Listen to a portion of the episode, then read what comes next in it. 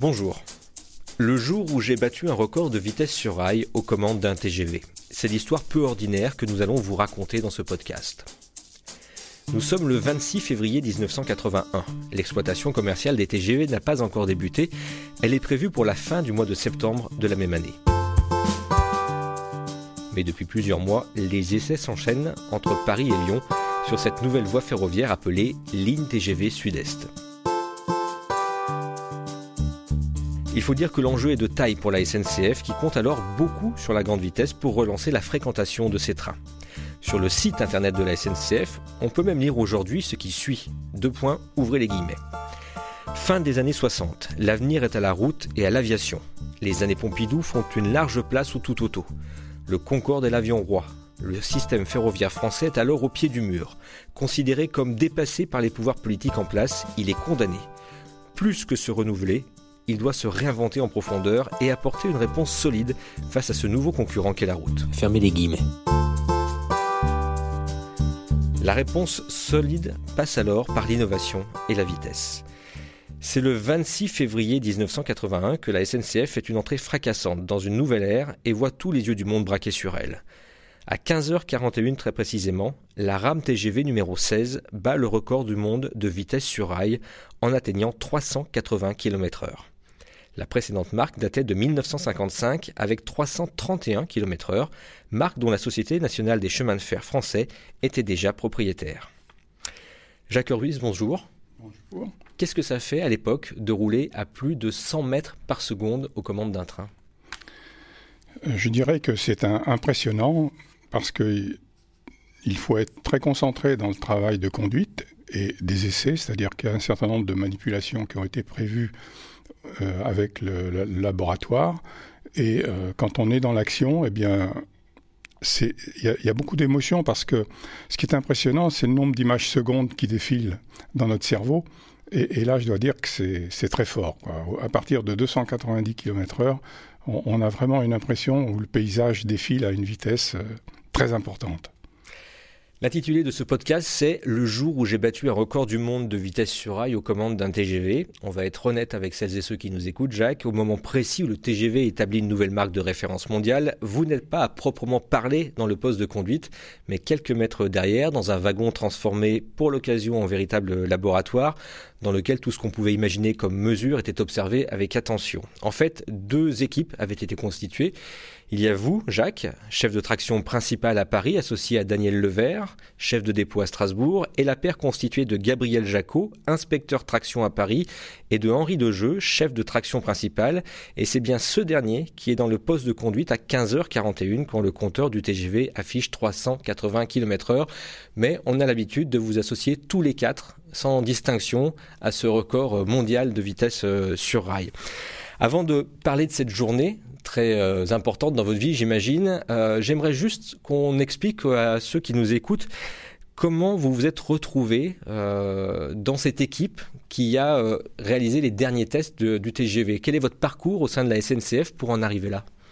Juste avant de d'être euh, aux essais du TGV, euh, j'ai fait, euh, j'ai effectué, j'étais responsable de la mise en service des dernières locomotives à courant continu, les BB 7200, au niveau de la région de Paris Sud-Est.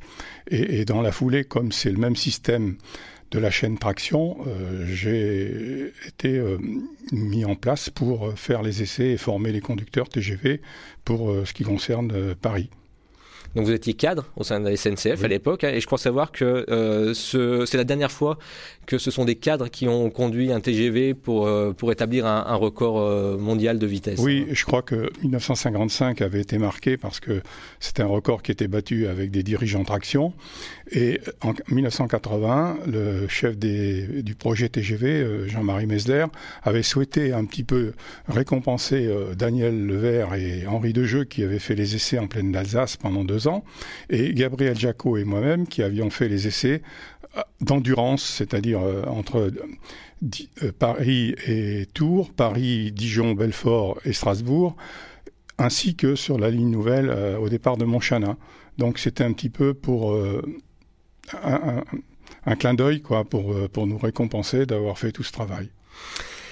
Alors ce record, euh, quel était l'intérêt à ce moment-là d'établir un record de, vitesse? Il y a forcément l'image de la SNCF à travers le monde, mais est-ce qu'il y a un intérêt aussi euh, technique, technologique, euh, de sécurité peut-être?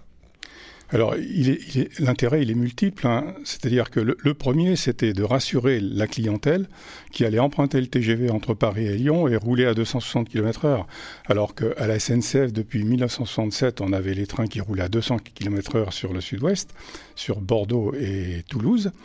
Et quand on compare avec le Paris-Lyon, c'était à 160 km/h avec le rapide train Mistral qui mettait 3h45. Et nous, avec le TGV, on allait mettre 2 heures en 1983 et consommer les deux tiers d'énergie en moins. Donc c'était très intéressant euh, de, faire ce record. Et puis il y avait une autre problématique que vous avez citée en présentant le, le, texte, c'est par rapport à l'avion, c'est-à-dire que c'était de montrer que le ferroviaire avait un atout à jouer sur les 600 km pour concurrencer l'avion.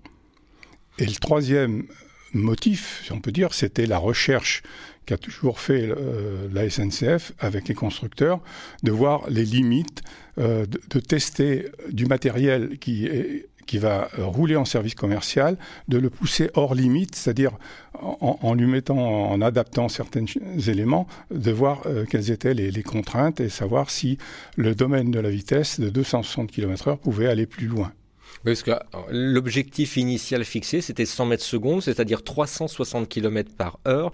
Et en fait, on s'est dit, on va pousser encore plus loin, on va pousser, on va le pousser dans ses derniers retranchements. C'est un petit peu ça. C'est ça, oui, c'est de voir les, limites euh, des installations au sol, parce que c'est très important. Quand on a une belle autoroute, euh, on peut rouler vite. Et puis, euh, la technologie du train à grande vitesse.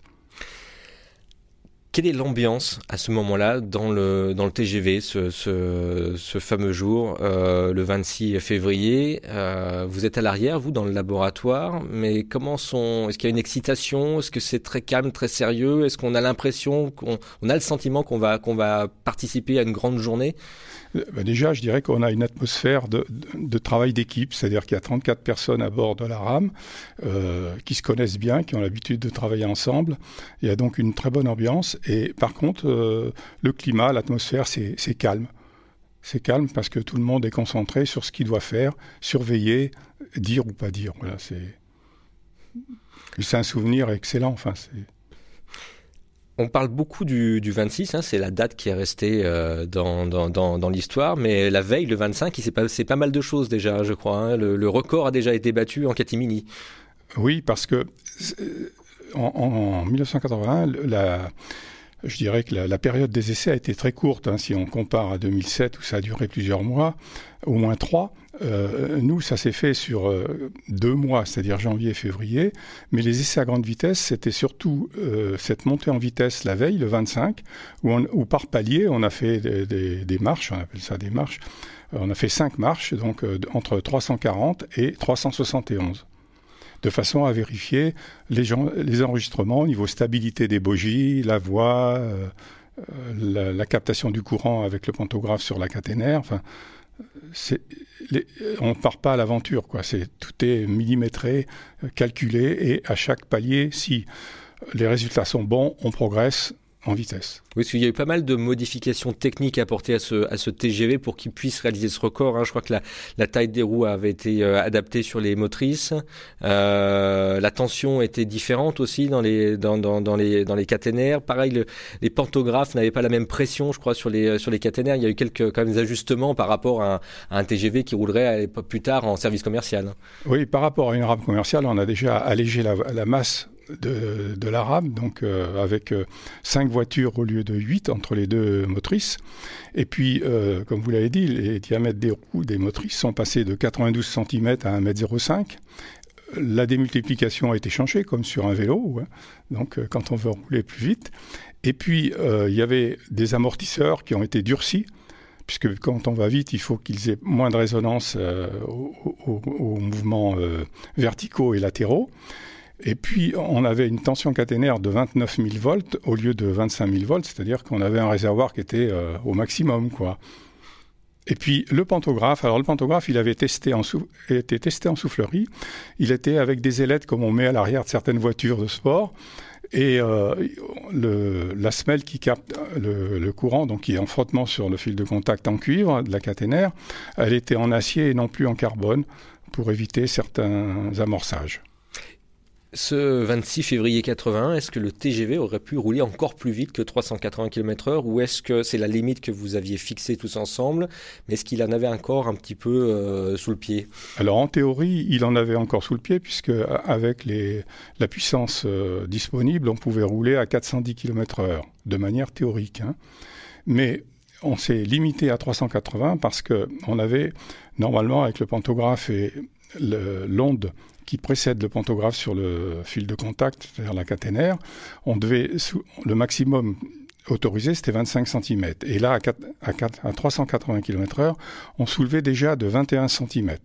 Donc c'est pour ça qu'on n'a pas été plus loin. Parce qu'après, il y a des risques. La théorie, c'était 25 cm de soulèvement, sauf que s'il y a un petit vent qui vient latéralement, euh, c'est la catastrophe.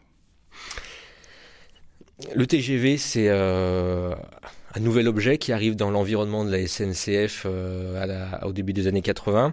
Euh, qu'est-ce qu'on ressent aux commandes d'un TGV Qu'est-ce qu'il y a de différent par rapport à un autre train qui, ou d'autres trains qui circulaient à l'époque sur, sur le réseau français? Alors côté conduite, il est identique en termes de manipulation à une locomotive récente, donc il y avait deux, ans de, plus, 1976, alors que lui, il, a été créé en 1978, le TGV. Par contre, ce qui est intéressant, c'est la rame homogène avec les bogies entre les voitures. C'est-à-dire qu'on a un, véhicule qui est comme un bloc et très agréable à conduire parce que ça réagit euh, instantanément, aussi bien en accélération qu'en freinage. Vous avez, euh, vous, par la suite, euh, conduit le TGV euh, en service commercial ou votre histoire avec ce TGV s'est arrêtée à ce 26 février 81 et ce record? Non, elle s'est arrêtée. ma mission, c'était de, de réussir la mise en service le 28 septembre 1981 et, donc, je l'ai assuré en formant le, les 25 conducteurs de mon équipe de conduite qui ont démarré le 28 euh, en faisant le parcours de Paris à Lyon euh, sur la partie sud de la LGV qui était en service. Et ensuite, le 1er janvier, ben, j'ai changé de métier. Alors justement, vous avez écrit une page de l'histoire ferroviaire euh, du pays. En tout cas, vous y avez très activement participé. Et après ça, on fait quoi justement? Comment on trouve euh, une motivation euh, pour faire quelque chose de, nouveau? Qu'est-ce que qu'est-ce que vous avez fait? Bah, À la SNCF, j'ai eu la chance de faire des de conduire des missions sur 3-4 ans et, de changer ensuite. C'est ce qui est un des côtés positifs de cette entreprise. Et ensuite, eh ben, j'ai été responsable au niveau de la région Paris-Sud-Est, c'est-à-dire en gare de Lyon, pour la mise en service des nouveaux matériels banlieue qui étaient un petit peu comme des TGV, c'est-à-dire avec des motrices encadrant des, voitures. Alors l'ironie de l'histoire, c'est que vous profitez d'une retraite euh, à Clermont-Ferrand là où a priori le TGV ne viendra jamais. Hein. oui, c'est un petit peu là où je suis désolé, mais je regrette pas d'être venu à, Clermont-Ferrand puisque je suis originaire de Vichy et mon épouse de Clermont, donc euh, non, ça se passe très bien. Mais un peu déçu que on n'ait pas euh, un transport qui dure moins de 3h30 voire 3h40 pour aller à Paris. Euh, le dernier record du monde de, vitesse sur rail date du 3 avril 2007, 574,8 km/h. Là encore un TGV. Euh, j'ai deux euh, questions. D'abord, pourquoi la France est si souvent en pointe quand il s'agit de vitesse sur rail par rapport à d'autres pays. Alors les, Japonais, je crois, un certain temps avaient détenu un record, mais de manière très très courte finalement. mais la France reprend toujours son, son dû. pourquoi? Il y a une explication à ça? Je pense que c'est les ingénieurs français, qu'ils soient chez Alstom ou à la SNCF, c'est cette envie de, euh, de toujours euh, rechercher, faire de la recherche et développement, d'aller plus loin et de voir les limites d'un système qui est le ferroviaire. Et là, en 2007, eh ben, ils ont voulu voir euh, ce qui avait prouvé le record de 1990 à 515 km/h, d'aller explorer les vitesses supérieures à 550 km/h, parce que là, il y a un vrai mur d'air pour euh, avancer à cette vitesse-là qui nécessite des puissances euh, énormes. Euh, et puis ça a permis aussi à la société Alstom de tester la motorisation répartie de ce qui s'appelle euh, l'AGV et non plus le TGV. Donc en 2007, il y avait deux motrices encadrant trois voitures, sauf que la voiture centrale, c'était une motrice. Et elle permettait à Alstom de tester son futur train à grande vitesse avec une motorisation répartie sous les voyageurs de votre, euh, avec votre regard, votre expérience, 574,8 km/h, on a atteint la, la, limite de la technologie ou on peut encore espérer plus? Sur le rail, on peut rouler jusqu'à 600 km/h, mais entre 574 et 600, est-ce que ça vaut l'enjeu? Parce que c'est quand même des opérations coûteuses la technologie de, demain, elle existe euh, selon vous? On parle beaucoup de l'hyperloop. Est-ce que c'est euh, quelque chose qui vous fait rêver, vous? Moi, ça, En termes de grande vitesse, on peut difficilement faire mieux, là, j'imagine euh, Oui, mais après, c'est discutable. Mais je pense qu'il découlera un produit différent que, que celui qui est en, investigation dans, le Limousin. Là, mais avec la recherche et développement, je crois qu'il faut s'attendre à tout. Moi, pour le transport, ça peut être autre chose que le ferroviaire. L'intérêt du ferroviaire euh, classique, c'est qu'il va dans toutes les gares, quoi. Et il permet de desservir le territoire. Et on voit bien aujourd'hui le maillage avec l'Espagne, euh, l'Allemagne, la Suisse et l'Italie. Dernière question. On revient le 26 février 81. Euh, si vous deviez garder une image, vous, de cette journée, à un moment, ce serait lequel? Cette journée, bah, c'est celle où, euh, avec la rame, quand je conduisais, euh, où j'ai dû freiner et on n'a pas pu dépasser 364 avec les journalistes à bord de la rame, c'est euh, juste après être passé, puisqu'on était dans le sens province-Paris, être passé au-dessus de l'autoroute A6, là, qui croise la ligne ferroviaire TGV. On avait une côte qui est en 35 pour 1000, qui est énorme hein, en termes de, de, pourcentage pour le ferroviaire. Et euh, l'ingénieur André Cossier qui m'a tapé sur l'épaule, il m'a dit Tu vois, Jacques, on arrive à accélérer avec une rame, un moteur à courant continu. Et là, c'est vraiment l'image que j'ai gardée parce que c'est une autre technologie. Aujourd'hui, on a des moteurs synchrones ou des moteurs asynchrones. On a des puissances qui sont. En 2007, ils avaient presque 18 000 kW. Nous, on en avait 8 800 en, en 81. Donc, c'est totalement différent. Merci, Jacques. Merci.